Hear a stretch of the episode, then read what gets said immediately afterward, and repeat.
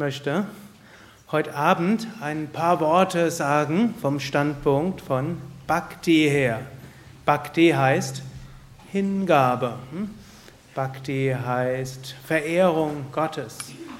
Ich gebe ja gerade hier auch ein Wochenendseminar Vertrauen entwickeln. Und Vertrauen hat viele verschiedene Aspekte. Und vermutlich das tiefst, tiefgehendste Vertrauen können wir bekommen, wenn wir Zugang finden zu einer höheren Wirklichkeit. Und wir singen ja zu Ende des Satsang immer einige Mantras im Rahmen des Arati. Und das sind eigentlich Mantras des Vertrauens, sind Mantras des Loslassens.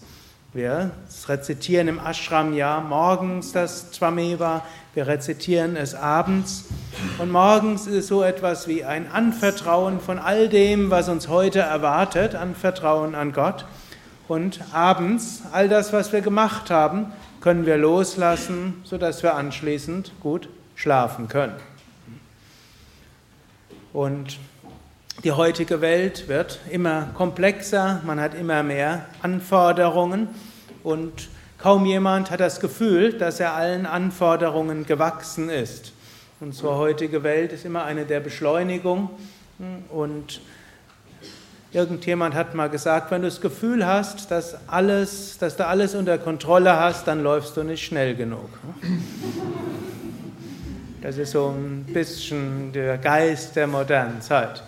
Und das ist auf der einen Seite gut, denn so können wir viel erleben, wir können viel erfahren, wir können viel bewegen, vielleicht auch mit dieser Einstellung sind Erfindungen gemacht worden, sodass wir jetzt nicht mindestens in unseren Breiten Angst haben müssen, ob wir diesen Winter überleben, weil wir vielleicht ansonsten verhungern würden, sondern irgendwo eine Energie freigesetzt worden, sodass wir mindestens in diesen Breiten nicht befürchten müssen, dass bis zum Frühjahr die Hälfte des des Stammes gestorben ist, wie es früher bei den alten Germanen üblich war, in jedem dritten oder vierten Jahr, wenn die Ernte nicht ausreichend gut war. Also es hat schon was Gutes auch.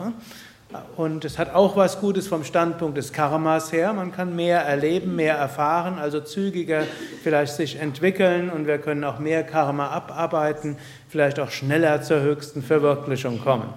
Mindestens können wir das hoffen. Gut, aber es hat natürlich auch Nachteile und Nachteile hat unter anderem, dass Menschen nicht mehr so gut schlafen können. Schlafstörungen sind weit verbreitet. Und wenn man überlastet ist und nicht richtig schlafen kann, dann kommt man sehr schnell in irgendeinen Burnout oder Überlastung oder Ängstlichkeit, Paranoia oder wie man es auch ausdrücken will. Und vor allen Dingen fällt es dann auch schwerer zu meditieren. Und so ist es gut, dass wir morgens alles, was wir tun, Gott anvertrauen und dass wir abends, was auch immer wir tun, auch oder getan haben, auch wieder Gott anvertrauen. Swami Shivananda hat so schön gesagt, beginne den Tag mit Gott und schließe den Tag mit Gott. Dann anschließend kannst du dann denken, fülle den Tag mit Gott und dann lebst du immer in Gott. Aber erstmal können wir damit anfangen. Und ein einfaches Gebet morgens wäre zu sagen, oh Gott, was auch immer heute kommt, ich nehme es an als deine Aufgaben an mich. Was auch immer kommt, ich nehme es an als deinen besonderen Segen.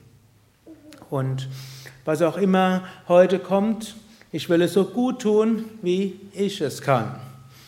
Und ich vertraue darauf, dass du mir all die Fähigkeiten gibst, die ich brauche, um die Aufgaben zu erledigen. Und am Abend können wir auch wieder vielleicht kurz den Tag Revue passieren lassen, was so alles gewesen ist.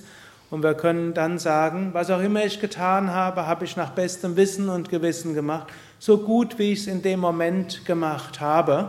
Und so sollte man es auch tatsächlich machen. Wenn ihr zum Beispiel die Wahl habt, was gut zu tun oder schlecht zu tun, dann sollte man es gut tun. Aber angenommen, man hat nur die halbe Energie und dann kann man es vielleicht auch nur halb gut machen. Und wenn man es halb gut macht, dann macht man es immer noch so gut, wie man es in dem Moment machen kann. Wir können es nicht so gut machen, wie wir es machen würden, wenn wir jemand anders wären, als wir in dem Moment sind, sondern wir können es so gut machen, wie wir es in dem Moment gemacht haben, in dem Moment machen können, wo wir gerade da sind. Und wenn wir mit dieser Einstellung es machen, das, was wir tun, so gut zu machen, wie wir können, im Bewusstsein, menschliche Fähigkeiten und die eigenen Fähigkeiten haben ihre Grenzen. Aber wenn wir es trotzdem so gut machen, wie wir können, können wir am Abend guten Gewissens sagen, oh Gott, was auch immer ich getan habe, ich bringe es dir dar. Was auch immer ich gemacht habe, ich bringe es dir dar. Das ist ein einfaches Gebet. Oder ihr könntet das ganze Twameva singen, ihr könnt natürlich auch das Arati mitmachen, oder ihr könnt es nur diesen Teil sagen. Twameva Mata, O Gott, du allein bist Mutter, Chapita Twameva, du bist mein Vater, du bist meine Freunde, du bist meine Verwandte, du bist äh, mein, alle meine Besitztümer, du bist alles, aber alles, alles, alles. Hm? Und das hat mehrere Bedeutungen. Es heißt zum einen, alle Menschen, die mir viel bedeuten und alles, was mir viel bedeutet, ist letztlich ein, ein Geschenk Gottes oder eine Manifestation Gottes. Ist eine Weise, das zu sehen und so können wir dankbar sein und wir können auch sagen, alles wertvoll in meinem Leben ist irgendwo etwas, was von Gott kommt. Wir können es auch noch anders sagen, denn man kann auch sagen, all das, was wir uns erhoffen würden in einer idealtypischen Traumwelt, hm, von Mutter, von Vater, von Verwandten, von Freunden, von Besitz und eigenen Fähigkeiten, all das, was wir dort erhoffen würden, dem kann vermutlich keiner gerecht werden. Ich glaube, hm, jeder, der jemals bei einem Psychotherapeuten war, weiß, Vater und Mutter sind an allem Möglichen schuld. 95 Prozent aller Eltern, hm, vielleicht sogar mehr, haben als Hauptmotiv eine der Hauptmotivationen im Leben, das Bestmögliche zu tun für ihr Kind. Dennoch, fast jeder wird feststellen, die Eltern haben was falsch gemacht. Letztlich das, was Eltern tun können, oder tun sollten, können sie nicht tun. Das sind schon die Paradoxien der Kindererziehung. Auf der einen Seite soll man ein Kind immer trösten und ja, Urvertrauen aufbauen, dass ein Kind nie umsonst schreit, dass es weiß, Urvertrauen. Auf der anderen Seite darf man Kindern auch keine Frustrationserlebnisse ersparen, sonst wenn sie nachher spätestens in den Kindergarten kommen, dann erleben sie den Schock ihres Lebens, denn plötzlich tanzt nicht mehr jeder nach ihrer Laune. Hm? Schon dort könnt ihr sehen, hm? wie kann man beidem gerecht werden? Antwort, ehrlich, gar nicht. Und so, wer also Eltern ist, wird vielleicht mit seinen Eltern etwas mehr Mitgefühl haben. Gut, aber das, was wir erwarten von unseren Eltern, oder erwartet hätten oder meinen, wir hätten es erwarten können, eigentlich kann das nur Gott wirklich erfüllen. Bedingungslose Liebe, hm, Martha, die Mutter, kann Gott letztlich für uns sein. Bedingungslose väterliche Liebe, Pitta, auch das kann Gott für uns sein. Und so, ich hatte heute Nachmittag auch eine Frage, was kann man machen, wenn man keine liebevollen Eltern gehabt hat? Genaue Details habe ich nicht erfahren, war nur so ein anonymer Zettel. Aber es gibt Menschen, die haben schlimme Eltern auch gehabt. Wenn ich sage 95 Prozent, dann gibt es noch die restlichen paar Prozent. Dann können wir immer noch sagen, aber es gibt Eltern, die ideal bleiben, weil sie aus der Transzendenz kommt. Das ist letztlich Gott, Göttin, kosmischer Vater, kosmische Mutter. An die können wir uns wenden und wir können um göttliche Umarmung bitten, wie eine Mutter. Wir können darum bitten, dass wir lernen und wachsen, wie es ein Vater uns beibringen will. Wir können mit Gott sprechen, wie zu einem Freund. Und der ist immer da. Man kann zwar sagen, heutzutage ist auch Freund, Freundin immer da, nämlich wie? SMS, wird heute noch so ge-SMS? Oder wird nur noch gefacebookt? Ge-E-Mailt in jedem Fall und telefoniert auch. Sehen hoffentlich auch noch.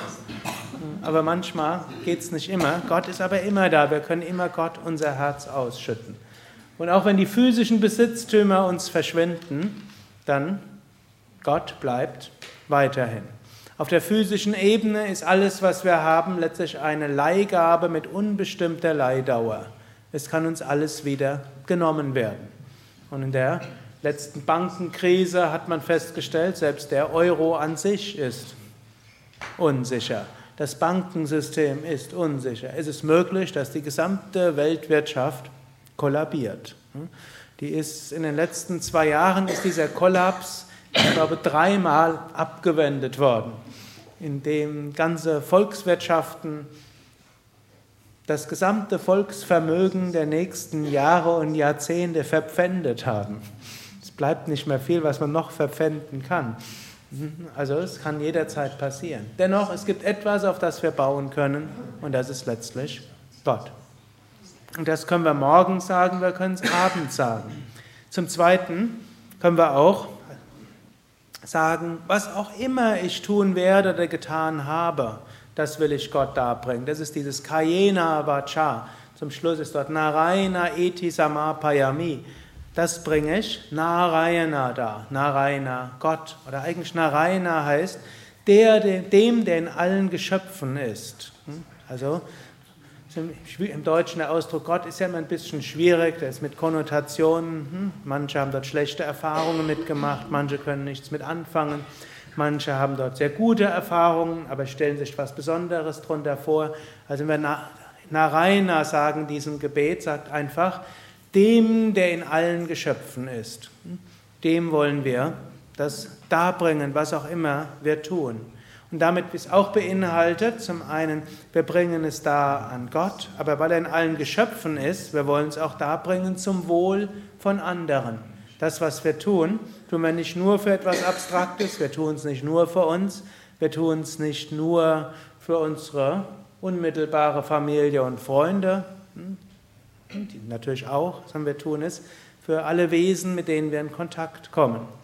Und wir wollen es tun, was auch immer wir tun mit unserem Körper, Kayena, was auch immer wir mit unserer Stimme tun, Vacha, was auch immer wir tun mit unseren Gedanken, Manas, Buddhi, mit unserem Intellekt, mit unseren Sinnen, mit unseren Emotionen, hm, Bhava und Prakriti, mit unserer Natur, was auch immer es sein mag, das bringen wir diesem Narayana da, diesem, der in allen Wesen ist. Das können wir morgen sagen und wir können es mit großer Hingabe sagen. Was auch immer ich tue, ich will es darbringen.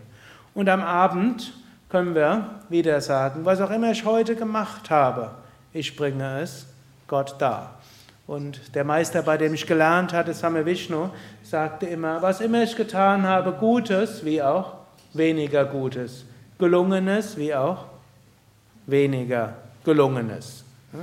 Und ich vermute, die meisten würden sagen, öfters schaut man am Tag zurück und stellt fest, man hat mehr nicht gemacht als gemacht. Es gibt da so einen modernen, wie fast Sisyphus-Arbeit. Bei mir ist das zurzeit E-Mail. Kommen irgendwie mehr als 100 E-Mails am Tag. Und jetzt bin ich auf einen genialen Trick verfallen. Ich sortiere das einfach. So in einem Haupteingangskonto sind jetzt momentan null immer. Dann gibt es einen Unterordner für Bharata, der war gerade in Urlaub, der ist jetzt mit 200 angefüllt. Unterordner für Sukadev, der hat es jetzt mit 60 angefüllt. Dann schicke ich noch ein paar weiter. Aber letztlich, man immer eine es ist immer mehr noch unbearbeitet als bearbeitet. Und das geht jetzt nicht nur mit E-Mails, das geht bei so viel anderem auch. Also nur, dass ihr wisst, selbst wenn man Ashram leitet, dann ist es auch nicht so, dass man einfach nur gemütlich Om sagt, ein paar weise Worte spricht und ansonsten gemütlich spazieren geht und bewusst ist und ansonsten nur meditiert und alles andere reguliert sich von selbst. Also ich weiß auch, wovon ich spreche, wenn ich sage, man muss vieles, was ungetan ist, Gott darbringen. Und vieles, was man unvollkommen gemacht hat, Gott darbringen. Und vieles, wo man Erwartungen anderer nicht gerecht werden kann, muss man Gott darbringen. Und auch dort werden viele sehen, viele sagen, ja, vielem, was ich an mich von mir erwarte und andere von mir erwarten, konnte ich nicht machen. Aber solange wir es so gut gemacht haben, wie wir in dem Moment konnten, mit unseren Kräften, die wir haben, nicht mit denen, wie wir haben sollten oder meinen haben sollten, dann können wir dann nachher sagen, alles, was ich getan habe, oh Gott, will ich dir darbringen. Und ich bringe es von ganzem Herzen da und dann bitten wir darum, ja, und alles andere, bitte, hm, vervollständige du. Und so ist dann der letzte Vers dieses Twameva, Savadamam parityacha mamikam sharanam bracha aham tva savapapebhyo mokshaishyami ma shucha. Das ist eigentlich ein Versprechen von Krishna, 18. Kapitel Bhagavad Gita, 66. Vers. Und dort sagt Krishna, nachdem du alles abgewogen hast und nachdem du selbst überlegt hast, was zu tun ist, dann übergib alles mir dann wirst du keine Fehler machen. Ich werde dich zur Freiheit führen. Das ist so wie das Versprechen, an das wir uns erinnern können. Und das in ähnlicher Form ja auch Jesus im Neuen Testament gesagt hat. In ähnlicher Form finden wir das in fast allen Religionen.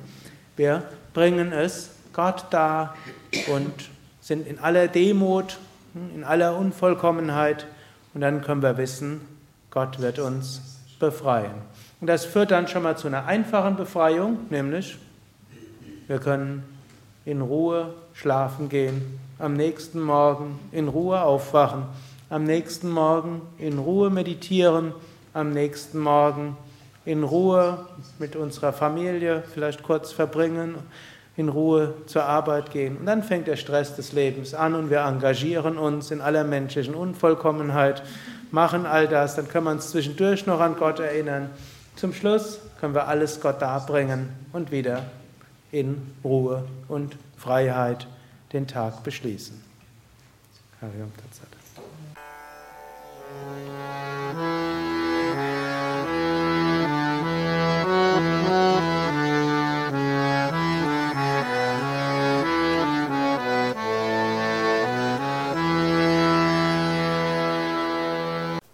Dies war also die aktuelle Ausgabe des Yoga Vidya Satsang Podcasts, präsentiert von www.yoga-vidya.de